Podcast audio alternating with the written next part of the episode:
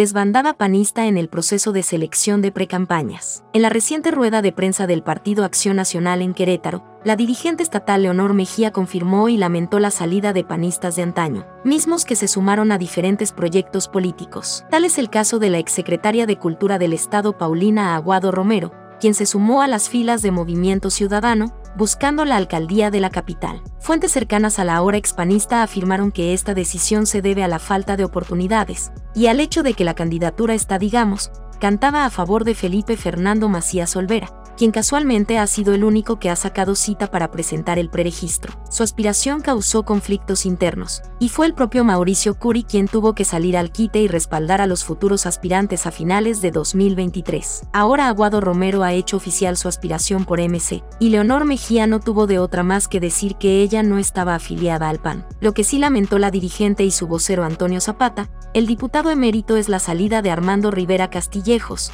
expresidente municipal quien ahora se ha sumado a Morena. Ahí lamentaron la pérdida pero con la soberbia necesaria afirmaron que está quien quiere estar. Mensaje que deja poca unidad, pues sin duda el PAN está seguro de ganarla, pese a que el 2024 arrancó con un conflicto severo de seguridad en el Estado, que no se ha podido hacer frente y con una obra inconclusa de 5 de febrero que pretende sumarse al factor antes mencionado que puede tener costo político y por supuesto electoral.